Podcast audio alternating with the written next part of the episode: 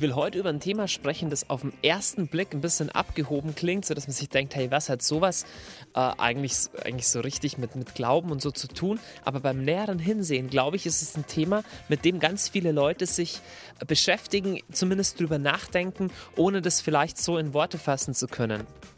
Und zwar habe ich dieses Thema äh, überschrieben mit Wissenschaft und Glaube. Das ist zufälligerweise auch das Thema, über das ich meine Dissertation, meine Doktorarbeit geschrieben habe. Und ich stelle mal ganz grundsätzlich die Frage, wie hängen eigentlich so die ganzen Erkenntnisse der Wissenschaft, also all das, was du an der Uni studieren kannst oder was du in einem wissenschaftlichen Lehrbuch, zum Beispiel im Physikunterricht oder sowas lernst, wie hängt all das zusammen mit jenen Sachen, die wir als religiöse Menschen glauben? Also wie hängt zum Beispiel so eine Aussage zusammen wie Gott ist ein guter Hirte? Wie hängt das zusammen mit Erkenntnissen der Quantenphysik? Oder wie hängt das zusammen mit betriebswirtschaftlichen Fakten? Oder wie hängt das zusammen mit medizinischen Fakten? Du kannst medizinisch zum Beispiel irgendwelche Enzyme erforschen, die in deinem Körper am Start sind. Oder du kannst erforschen, wie dein Ellenbogengelenk funktioniert. Aber wie willst du denn sowas erforschen wie Gott ist gut oder der Heilige Geist hat mich erfüllt? Da ist erstmal der Verdacht immer ziemlich nah, dass man sagt, hey, das ist ja einfach nur so ein Gefühl. Ne? So religiöse Menschen, die fühlen sich halt warm ums Herz und deswegen glauben sie halt einfach, dass es da oben so einen Papa im Himmel gibt. Aber das hört sich dann ein bisschen so an, als wären religiöse Menschen einfach ein bisschen bescheuert. Aber ich will das Ganze mal ein bisschen von der philosophischen Seite aufrollen und ein bisschen auf eine schwierigere, komplexere Ebene stellen. Ich hoffe, dass es, ähm, dass es, dass es verständlich rüberkommt und ich glaube, dass es für viele ein interessanter Zugangspunkt sein kann. Schau mal, wann immer wir Menschen nachdenken, tun wir es mit Sprache. Sprache ist sowas wie das grundsätzlichste Medium, mit dem wir uns in der Welt überhaupt arrangieren. Ohne Sprache hätten wir nur so einen Strom von Sinneseindrücken, aber wir könnten nicht mal einzelne Objekte irgendwie herausfiltern aus diesem, Sinnes, aus diesem Sinnesstrom, geschweige denn könnten wir es ähm, zum Gegenstand von einer Konversation machen, die über so ganz, ganz, ganz grundlegende Dinge hinausgeht. Okay? Aber das Problem mit einer Sprache ist, die Sprache ist keine Abbildung von der Welt. Das wäre ein naives Sprachverständnis, dass man sagen würde, hey, da draußen, da äh, ist, ein, ist, ist, ist ein grünes Blatt und deswegen sage ich, da ist ein grünes Blatt. Das Problem ist, und ich will jetzt da nicht zu tief reingehen, aber die Sprachphilosophie des 20. Jahrhunderts hat es ziemlich deutlich gezeigt, Sprache ist nicht einfach eine Abbildung von der Welt, sondern Sprache ist gleichzeitig auch ein Werkzeug, das das, was wir Welt nennen, so überhaupt erst konstruiert. Ich gebe dir ein Beispiel. Ähm, ihr kennt vielleicht die Geschichte von, ähm, von den Eskimos, die irgendwie 30 unterschiedliche Bezeichnungen für das haben, was wir weiß nennen. Was ähnliches wird bezeichnet, äh, wird beschrieben von gewissen Indianerstämmen, die das, was wir grün nennen, als 30 unterschiedliche Kategorien sehen. Das heißt, wenn du denen sagen würdest, hey, das, das, das, das, das, das, das, das, das und das ist alles die gleiche Farbe, ist nämlich alles grün, dann würden die dich auslachen und sagen, nee, Herr, das eine ist Balibi, das andere ist Hilibi, das andere ist Bumsibi oder keine Ahnung, wie die Sachen heißen. Denn es ist nicht einfach so, dass da draußen ein real existierendes Farb irgendwas rumschwirrt und dem entspricht das Wort grün, sondern unsere Sprache schärft unseren Blick dafür, was wir überhaupt als unterschiedliche Farben wahrnehmen in der Welt. Okay? Bei sowas wie Farben ist es natürlich erst, ist es noch, natürlich noch relativ einfach, aber je abstrakter die Dinge werden, über die wir sprechen, desto krasser wird es. So Sachen wie Menschenrechte, so Sache wie Individuum, so Sache wie Selbstbewusstsein, diese Worte gibt es in manchen Sprachen überhaupt nicht. Und ist die Frage, nun haben diese Menschen keine Rechte? Naja, hm, doch, irgendwie schon, aber irgendwie gibt es in ihrer Sprache kein Wort dafür, deswegen kommt es auch irgendwie in ihrer Denkwelt nicht vor. Jetzt denkst du dir, okay, ein bisschen abgefahrene Vorstellung, aber so abgefahren ist es gar nicht. Es ist selbst in der Wissenschaft so. So auch wieder hier wie naives Sprachverständnis naives Wissenschaftsverständnis wäre, zu glauben, die Wissenschaft beschreibt die Welt, wie sie wirklich ist. Das glauben auch total viele Leute, so wie Richard Dawkins oder so atheistische ähm, ähm, Wissenschaftler, die in einem Wissenschaftsmodell vom 19. Jahrhundert stehen geblieben sind. Die denken so, hey, da draußen ist die Welt, zum Beispiel die Physik, und dann beschreiben wir das zum Beispiel durch Newtonsche Mechanik oder durch irgendwelche Gesetzmäßigkeiten, durch eine Evolutionstheorie, und dann wissen wir, es wirklich ist. Die Wissenschaftstheorie des 20. Jahrhunderts, und auch hier kann ich nicht ins Detail gehen, aber die Wissenschaft, die Wissenschaft erforscht, also Wissenschaftstheorie, hat eindeutig gezeigt, dass Wissenschaft gar nicht so funktioniert, sondern dass Wissenschaft so funktioniert wie so Revolutionen. Das heißt, du hast eine bestimmte Theorie, du hast ein bestimmtes Modell und dann kommt auf einmal ein neues. Und gar nicht, weil das unbedingt viel wahrer ist und du es voll beweisen kannst und das andere voll widerlegen kannst, sondern eher, weil, weil es für manche Sachen besser passt. Und für andere Sachen passt es vielleicht nicht besser. Ein klassisches, klassisches Beispiel ist die Newtonsche Mechanik, okay?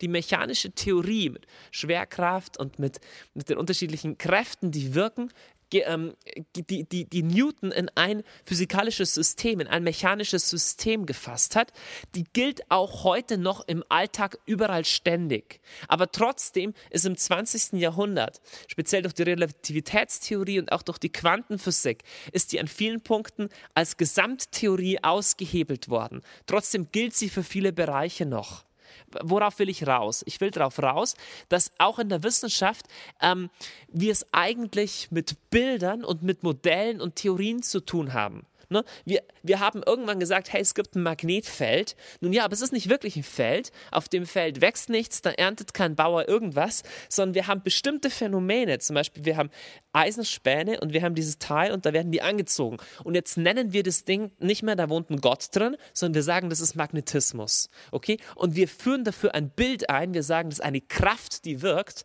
Kraft ist eigentlich was, was vom Körper ausgeht normalerweise. Übertragen das als Bild auf dieses physikalische Phänomen und sagen, das ist magnetische Kraft, das ist äh, Anziehung, das ist ein magnetisches Feld. Und ihr seht hier schon was. In der Wissenschaftssprache haben wir es ständig mit irgendwelchen Metaphern zu tun, mit irgendwelchen Bildern zu tun. Wie, ich, wie das jetzt gerade schon genannte Kraftfeld. In der Computersprache die ganze Zeit. Du hast irgendeinen Speicher, wo was abgespeichert ist. Okay? Du hast so abstrakte, so komische Dinge in einem Computer, die können wir uns nicht vorstellen.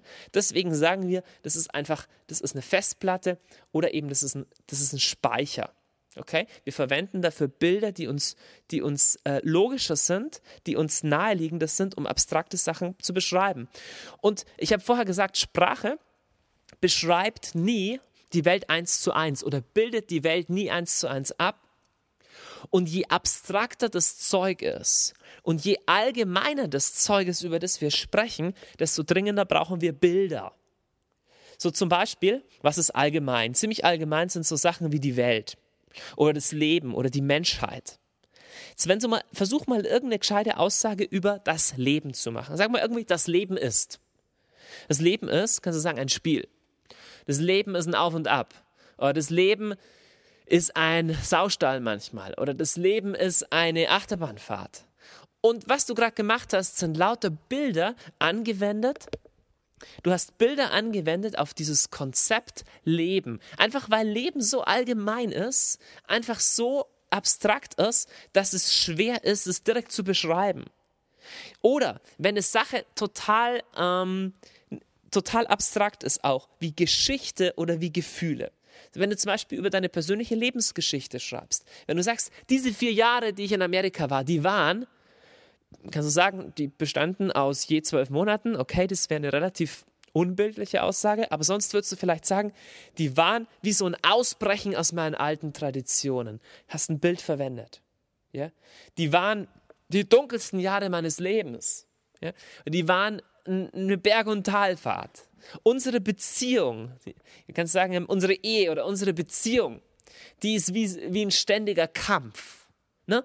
Und natürlich ist kein realer Kampf in der Regel. In der Regel habt ihr da keine Waffen geschmiedet, sondern du verwendest es als Metapher für was anderes. Eine Metapher ist ein Bild für irgendwas. Wenn du über Gefühle sprichst, sagst du, in mir hat es hochgebrodelt ähm, in mir hat sich so viel angestaut. Nun hat sich nicht wirklich was angestaut. Du hast keinen Staudamm und da ist kein Wasser drin, sondern es ist eine Metapher für Gefühle. Also, je allgemeiner irgendwas ist und desto abstrakter irgendwas ist, desto mehr sprichst du in Bildern. Auch wenn du über Zeit sprichst. Die Zeit zerrinnt mir zwischen den Fingern. Zeit ist Geld. Ich muss die Zeit wieder reinholen, die ich verloren habe. Du kannst Zeit gar nicht reinholen, weil es gar kein materieller Gegenstand ist. Du verwendest eine Metapher. Die Metapher lautet, eigentlich Zeit ist was, was ich anfassen kann. Zeit ist ein Gegenstand, ist es aber nicht. Okay? Schau, unser Leben, ähm, auch wie wir psychisch ticken als Menschen, besteht aus lauter so Bildern. Wir stellen uns, wir denken uns uns selber in Bildern. Wir wenn wir an gewisse Situationen denken, haben wir Bilder vor Augen. Und teilweise auch sprachliche Bilder, sowas wie, ich bin so ein kleiner Wurm, auf dem jeder drauf rumtrampelt. Okay? Oder ich bin der totale König, ich bin der totale King. Oder meine Arbeitsstelle, die ist eigentlich, fühle ich mich wie ein Gefängnis da drin. All das sind Bilder. So, jetzt ist hm, die spannende Frage. Sind solche Bilder wahr oder falsch? Kann eine Aussage wie die Zeit zerrinnt mir zwischen den Fingern wahr oder falsch sein?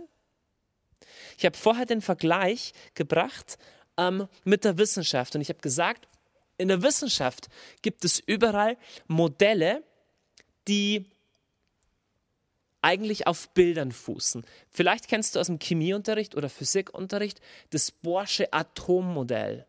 So ein Atom ist verflixt schwierig zu fassen und deswegen haben wir uns eines Bildes bemächtigt und haben gesagt, das ist halt, also Bohr hat das gemacht, das Bohrsche Atommodell ist, in der Mitte ist ein Kern und außenrum kreisen Elektronen.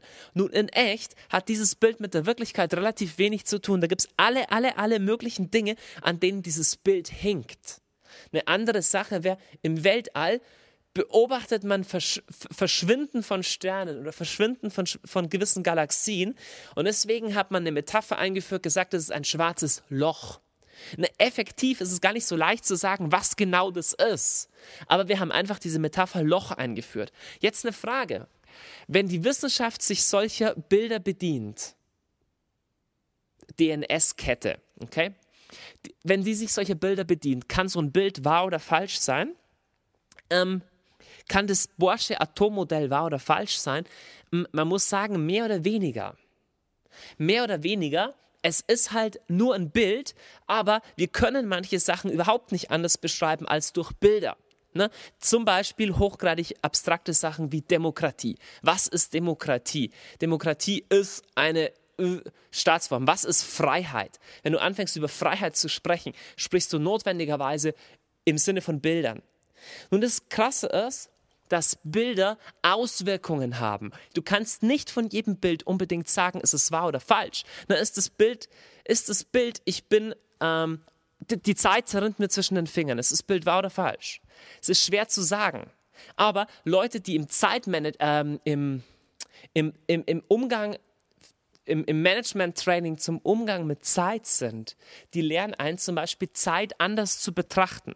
Ne? Wenn du Zeit als sowas betrachtest, wie was du festhalten musst mit deiner Hand, was dir zwischen den Fingern zerrinnt, gehst du auf andere Weise mit Zeit um, als wenn du zum Beispiel davon ausgehst, hey, meine Zeit ist ähm, keine Ahnung, ein Topf, aus dem ich schöpfe und wo für all das, was wirklich wichtig ist, immer genug drin ist. Verstehst du?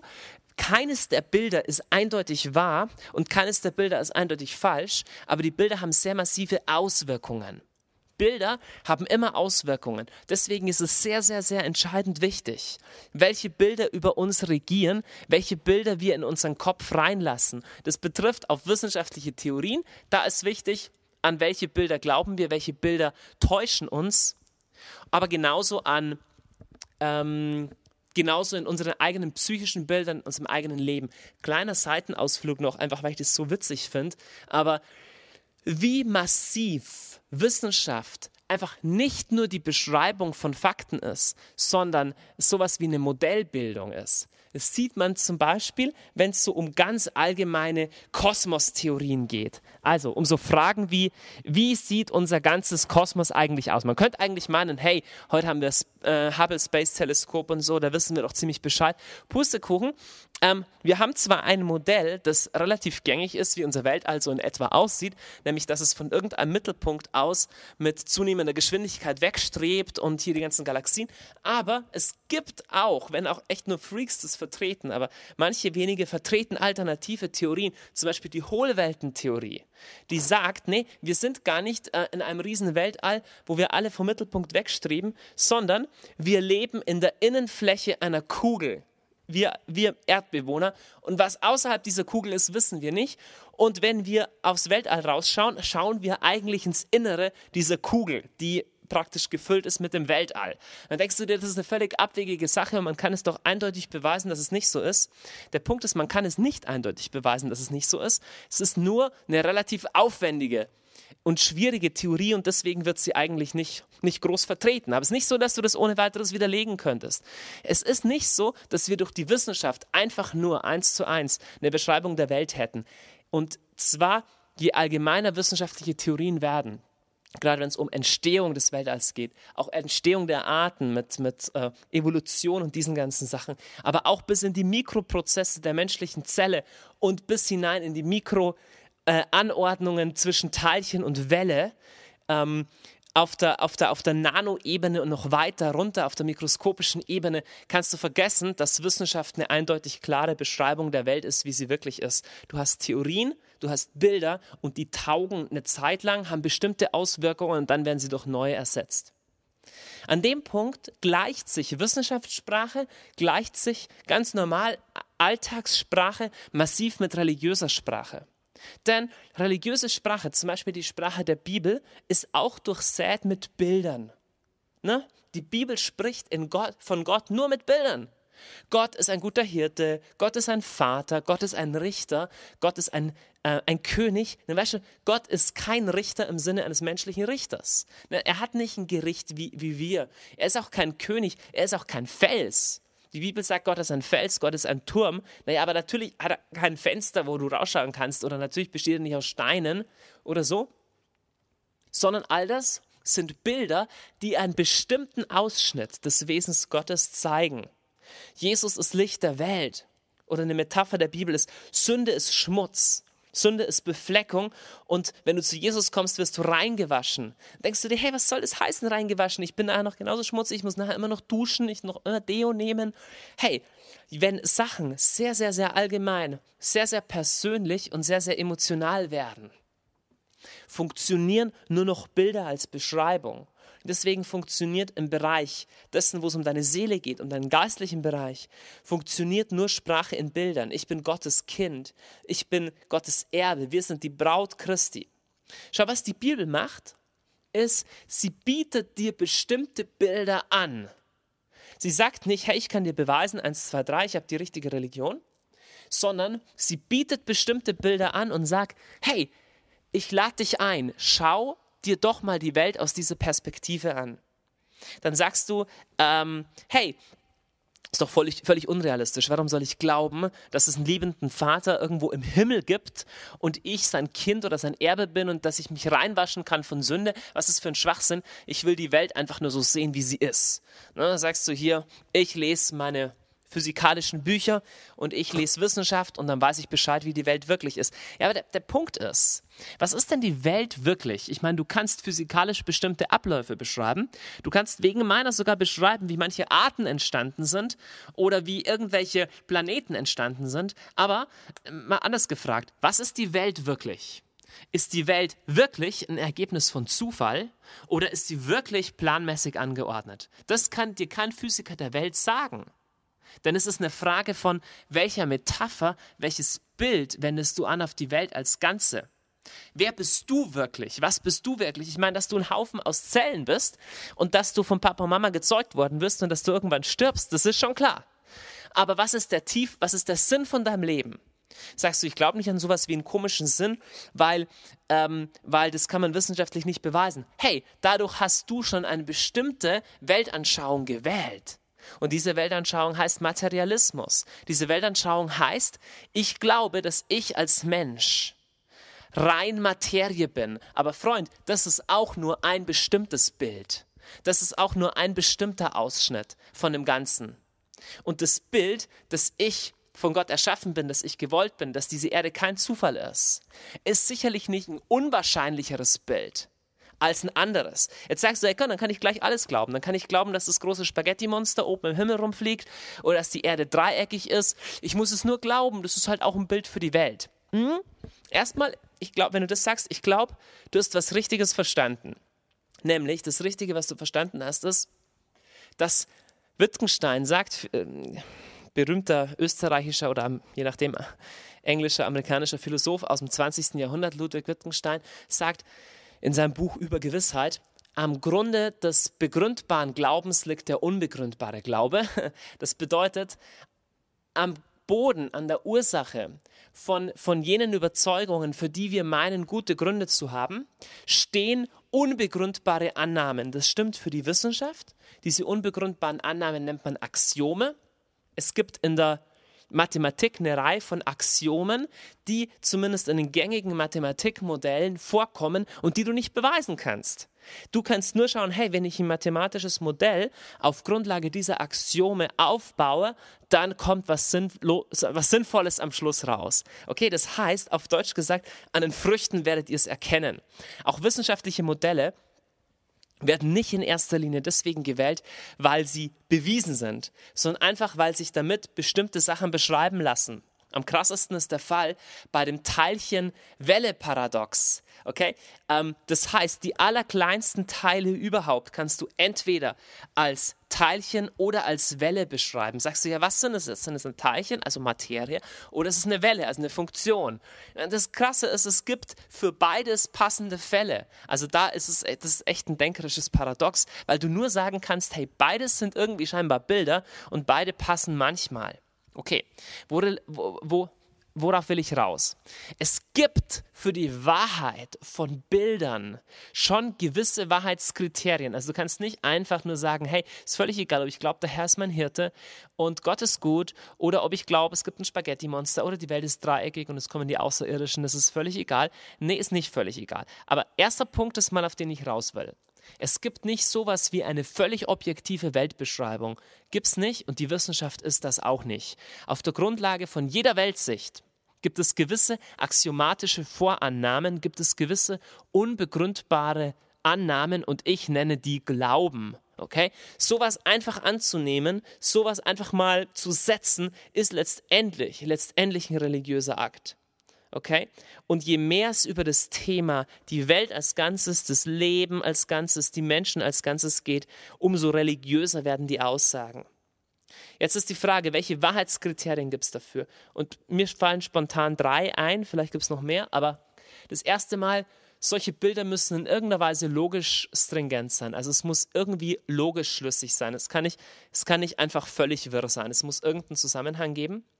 Eine zweite Sache ist, also logisch stringent bedeutet, wenn ich die Welt oder wenn ich die zu beschreibenden Phänomene unter dem und dem Blickwinkel sehe oder unter der und der Metapher, unter dem und dem Bild sehe, dann ergibt es ein logisch tragfähiges System. Man könnte das auch in der Wissenschaftstheorie Reichweite und Konsistenz einer Theorie nennen. Das heißt einfach, ist es eine Theorie, die auf einen großen Teil der Fälle überhaupt erklärend zutreffen kann oder nicht. Also zum Beispiel, wenn du sagst, ey, Gott hat Himmel und Erde gemacht, dann ist das auf gewisse Weise ein Bild, weil er hat es nicht in dem Sinne gemacht, wie wir Menschen was machen. Wie das genau vonstatten gegangen ist, puh, ist schwer zu sagen, es ist ein Bild, aber es ist ein Bild, das logisch sehr stringent ist und eine große Reichweite hat. Es ist deswegen stringent, weil du sagen musst, hey, das erklärt verflixt viel. Das erklärt nämlich die große Frage, warum gibt es überhaupt etwas und nicht vielmehr nichts?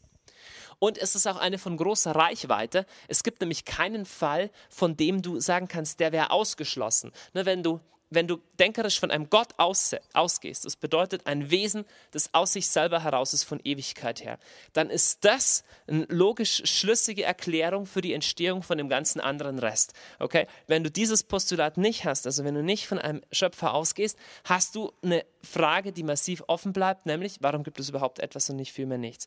Also, erstes Wahrheitskriterium wäre, es ist logisch stringent. Zweites Wahrheitskriterium, finde ich, ist, ist die Sache historisch tragfähig?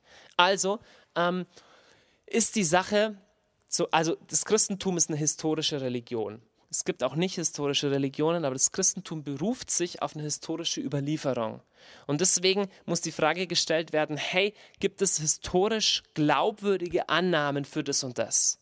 Gibt es historisch glaubwürdige Annahmen, dass ähm, die Metapher Gott ist mein Hirte, Gott ist mein Fels, dass der im Leben Israels, im Leben des Volkes Gottes Israel wirklich nach und nach gewachsen ist und Sinn gemacht hat? Ne? Oder ist die Metapher, Jesus ist das Licht der Welt, gibt es eine historische Glaubwürdigkeit, dass Jesus das wirklich gesagt hat und dass das in Zusammenhang steht mit dem, was Jesus getan hat. Ich habe das an anderer Stelle schon gesagt, ich glaube, dass das Leben Jesu, speziell seine, seine Wunder und auch sein Tod und seine Auferstehung, historisch echt, echt schwer angreifbar ist, ist meine persönliche Überzeugung. Ich glaube, dass die meisten Argumente, die dagegen ins Feld geführt werden, schwach sind und dass das Christentum eine verflixt gute historische Grundlage hat. All die anderen Sachen, die man lesen kann in Da Vinci Code und so weiter, dass das alles Jahrhunderte später verfälscht worden ist oder auch wie der Koran behauptet, dass die Evangelien im Nachhinein verfälscht worden sind, ist ist eigentlich nicht zu belegen. Es gibt eigentlich keine Textbeispiele, die das belegen würden. Was wäre ein Textbeispiel, das es belegen würde? Na, zum Beispiel eine Fassung des Matthäus-Evangeliums aus, dem, aus dem Jahr, weiß ich nicht, 70 nach Christus, die völlig anders ist als eine aus dem Jahr 1000 nach Christus. Aber das haben wir überhaupt nicht. Ganz im Gegenteil, wir haben hunderte von Textfragmenten, die verteilt waren in ganz unterschiedlichen Orten und Ländern, die eine immens, also eine erstaunlich genaue Überlieferungstradition darstellen. Und zwar haben wir ganz, ganz frühe Texte Textfragmente und ganz, ganz späte. Und wir haben sogar Textfragmente, die tausend Jahre auseinander liegen, die absolut ähm, nur in den minimalsten Teilen variieren und überhaupt nicht in Teilen variieren, die von der, von der Aussage her spannend wären. Also du findest keine Textfragmente, wo drin steht, Jesus hat gar keine Wunder getan und er ist auch nicht gekreuzigt worden oder nicht von den Toten auferstanden worden, wie der Koran zum Beispiel behaupten würde. Sowas findest du einfach nicht. Wenn du sagst, das haben die alle im Nachhinein zerstört, wow, dann waren die, waren die wirklich richtig fit. Und das ist einfach super unrealistisch, weil eine ganze Reihe von anderen Evangelien, die auch nachher von der Kirche abgelehnt worden sind, sind trotzdem noch erhalten, okay, obwohl die Kirche dagegen war. So, zweiter Punkt war historisch tragbar. Das dritte Wahrheitskriterium für solche Bilder ist, und das ist das Entscheidendste, welche Früchte im Leben Einzelner und im Leben ganzer Gruppen trägt dieses Bild, tragen solche Bilder.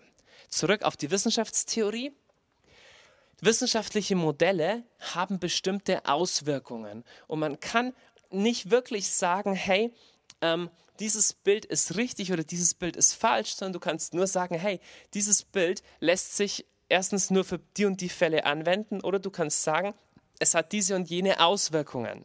Okay? Wenn du zum Beispiel, habe ich vorher das Beispiel gedacht, mit, wenn du glaubst, dass die Zeit dir zwischen den Fingern verrennt, hat es bestimmte Auswirkungen. Das heißt nicht, dass dieses Bild richtig oder falsch ist, es hat nur Auswirkungen. Alles im Bereich der Sozialwissenschaften oder sowas kann sowas sehr deutlich untersuchen, welche wenn ich ein Arbeitnehmer-Arbeitgeber-Verhältnis auf die Art und Weise beschreibe, hat es bestimmte Auswirkungen auf dieses Verhältnis. Du kannst ja nicht sagen, das ist eine falsche Beschreibung, aber du kannst sagen, es ist eine Beschreibung, die die und die positiven oder negativen Auswirkungen hat. Übertragen auf den Glauben. Jesus sagt, an den Früchten werdet ihr, werdet ihr einen guten Baum erkennen. Sagst du, äh, warum soll ich glauben, warum soll es wahr sein, dass Gott gut ist? Warum soll es, wer beweist mir, dass Gott wirklich die Welt erschaffen hat? Und dann sage ich dir, es kann dir leider keiner beweisen, aber es beweist dir auch keiner das Gegenteil. Es kann dir keiner beweisen, dass Gott nicht gut ist. Dann sagst du, all das Elend in der Welt, wie ist es mit dem Elend in der Welt? Nun, all das muss nicht notwendigerweise der Güte des Menschen widersprechen. Ne, die Art und Weise, wie die Bibel die Welt beschreibt, ist absolut in sich logisch schlüssig, in sich logisch stringent. Das ist ein System, das tragfähig ist und funktioniert und sehr wohl die Güte Gottes in Einklang bringt mit Leid und Katastrophen in der Welt zum Beispiel oder auch mit der Strenge Gottes. Dann sagst du, okay, was ist dein Kriterium? Entscheide ich mich für eines, für die Religion, für die Religion, für die Religion? Nun ja, erstmal, du entscheidest dich immer für eine Weltsicht. Du entscheidest dich notwendigerweise für eine Weltsicht. Auch keine Religion zu wählen, ist eine Grundsatzentscheidung, die du selber nicht beweisen kannst. Okay?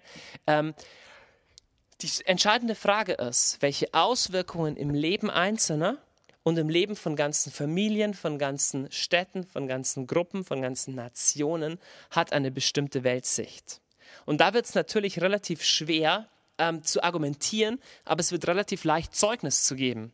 Und du kannst sagen, hey, du hast völlig recht, lieber Atheist, ich kann dir wirklich nicht beweisen, warum das so ist oder warum das so ist, aber schau mal, in meinem Leben geht es absolut bergauf, seit ich das glaube. Und im Leben vieler anderen Leute auch.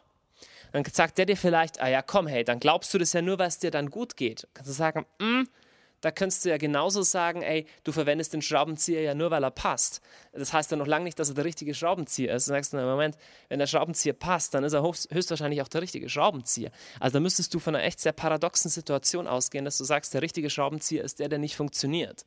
Also da könnte man genauso gut sagen, Moment, wenn eine bestimmte Weltsicht dazu dient, dass du als Mensch glücklicher lebst, aber nicht nur glücklicher, glücklich bist du vielleicht auch auf Drogen, nicht nur glücklicher, sondern auch moralisch verantwortlicher. Dass du auf bessere Weise mit deinem Ehepartner, deinen Kindern, deinen Finanzen, deiner Umwelt umgehst. Und wenn gleichzeitig dieses Modell, wenn es angewendet wird für, äh, angewendet wird für Umgangskodizes in einer Familie oder in einer Firma oder in einer Nation, wenn das positive Früchte hervorbringt, dann ist es ein gutes Zeichen. Und ich sage dir, wenn du die Ethik Jesu, wenn du den Lebensstil Jesu in deinem eigenen Leben umsetzt, wenn du Jesus nachfolgst, wirst du sehen, welche immensen Früchte das in deinem Leben trägt. Zeugnisse von Tausenden, von Hunderttausenden von Menschen werden das beweisen. Sagst du, hey, das behaupten doch andere Religionen auch. Ja, das behaupten andere Religionen auch. Aber schau mal allgemein, ich meine, da kannst du zu unterschiedlichen Schlüsseln kommen, aber schau allgemein, welche Auswirkungen hat authentisches Christentum? Ich spreche nicht von jedem, der sich irgendwie auf Gott beruft, sondern schau das an, was im Neuen Testament steht. Schau das an, was Jesus in der Bergpredigt sagt. Schau diesen Lebensstil an, für den Jesus steht. Und dann schau, wo der in der Welt gelebt wird und schau, welche Früchte er hervorbringt. Und dann vergleich das mit anderen Religionen oder Ideologien. Schau an, was passiert, wenn jemand radikal Jesus folgt und zwar nicht nur den Lippen nach, sondern das tut, was Jesus sagt. Schau an, was passiert. Schau an, wenn, was passiert, wenn jemand radikal das tut, was, was äh, Mohammed gelehrt hat, was im Koran steht. Schau an, wenn jemand radikal das tut, was Marx oder Lenin gelehrt haben oder andere Religionsstifter. Und dann beurteile es nach den Früchten. Ich selber bin Christ, ich bin der absoluten festen Überzeugung, dass authentisches christliches, christlicher Lebensstil ein Zeugnis ist, das machtvoll ist geh in die Krisenregionen dieser Welt, geh nach Afrika in die ärmsten Länder. Ich hatte das große Vorrecht, in vielen ähm, armen Ländern, auch in Kriegsländern dieser Welt zu sein. Ich sag dir, wo die, wer, da, wer da ist und den Leuten hilft, sind die Christen. Du findest dort nicht die Missionszentralen der Kommunisten oder von verschiedenen anderen Religionen. Ich sage nicht, dass die nicht auch gute Sachen tun. Ich sage nicht, dass die auch, die machen auch gute Sachen. Aber wenn du ein überwältigendes Zeugnis, das aus der dritten Welt hervorschallt, hören willst, dann ist es das. Es sind die Ordensschwestern und es sind die christlichen Missionsstationen, die sich um Andersgläubige auch kümmern, die sich um die Ärmsten der Armen kümmern, auch wenn sie nichts davon bekommen. Und wenn du ins Leben von leidenschaftlichen Christen reinschaust, Menschen, die Jesus aus ganzem Herzen nachfolgen, dann wirst du eine Unmenge von Zeugnissen hören und sehen von Menschen, deren Leben verändert worden sind, auf eine Art und Weise, wie andere Philosophien und andere Sachen es überhaupt nie zustande gebracht hätten. Deswegen das stärkste Argument, das stärkste Wahrheitskriterium für die Wahrheit eines religiösen Glaubens ist nicht, dass du es beweisen kannst, denn beweisen kannst du relativ wenig, auch in der Wissenschaft. Eine Theorie kannst du nie vollständig beweisen also auch den Glauben nicht, sondern du kannst es an den Früchten erkennen. Du kannst über die Früchte Zeugnis geben und die Früchte geben ein authentisches Zeugnis dafür ab, dass Jesus der Weg, die Wahrheit und das Leben ist. Bis zum nächsten Mal. Ciao. Okay, ich habe das ganze Thema jetzt natürlich irgendwie nur super schnell ganz kurz angeschnitten. Wenn du dich da echt rein vertiefen willst, empfehle ich dir, wirf mal einen Blick in meine Dissertation, in meine Doktorarbeit. Äh, die heißt Metaphorische Theologie. Kannst du im Internet relativ gut recherchieren. Man kann ziemlich viel davon auch gratis im Netz einfach lesen. Kaufen kannst du das Buch auch unter www.gebetshaus.org slash shop. Ähm, da versuche ich einfach das Ganze, was ich jetzt in 30 Minuten erzählt habe, mal richtig Punkt für Punkt, sprachanalytisch, wissenschafts theoretisch und ausgehend von der Linguistik und mit einem großen, großen Durchgang durch die ganze Theologie und Geistesgeschichte ähm, nachzuweisen. Also ich bin echt der Meinung, das sind nicht nur irgendwelche strangen Theorien von einem äh, religiösen Typen oder sowas, sondern, sondern das hat wirklich Hand und Fuß. Das kannst du auch Leuten empfehlen, die sich in der Philosophie gut auskennen oder in der Sprachwissenschaft. Also metaphorische Theologie ist der Titel, gibt es im Gebetshaus-Shop und auch im Internet kann man einiges davon lesen. Viel Spaß, ciao.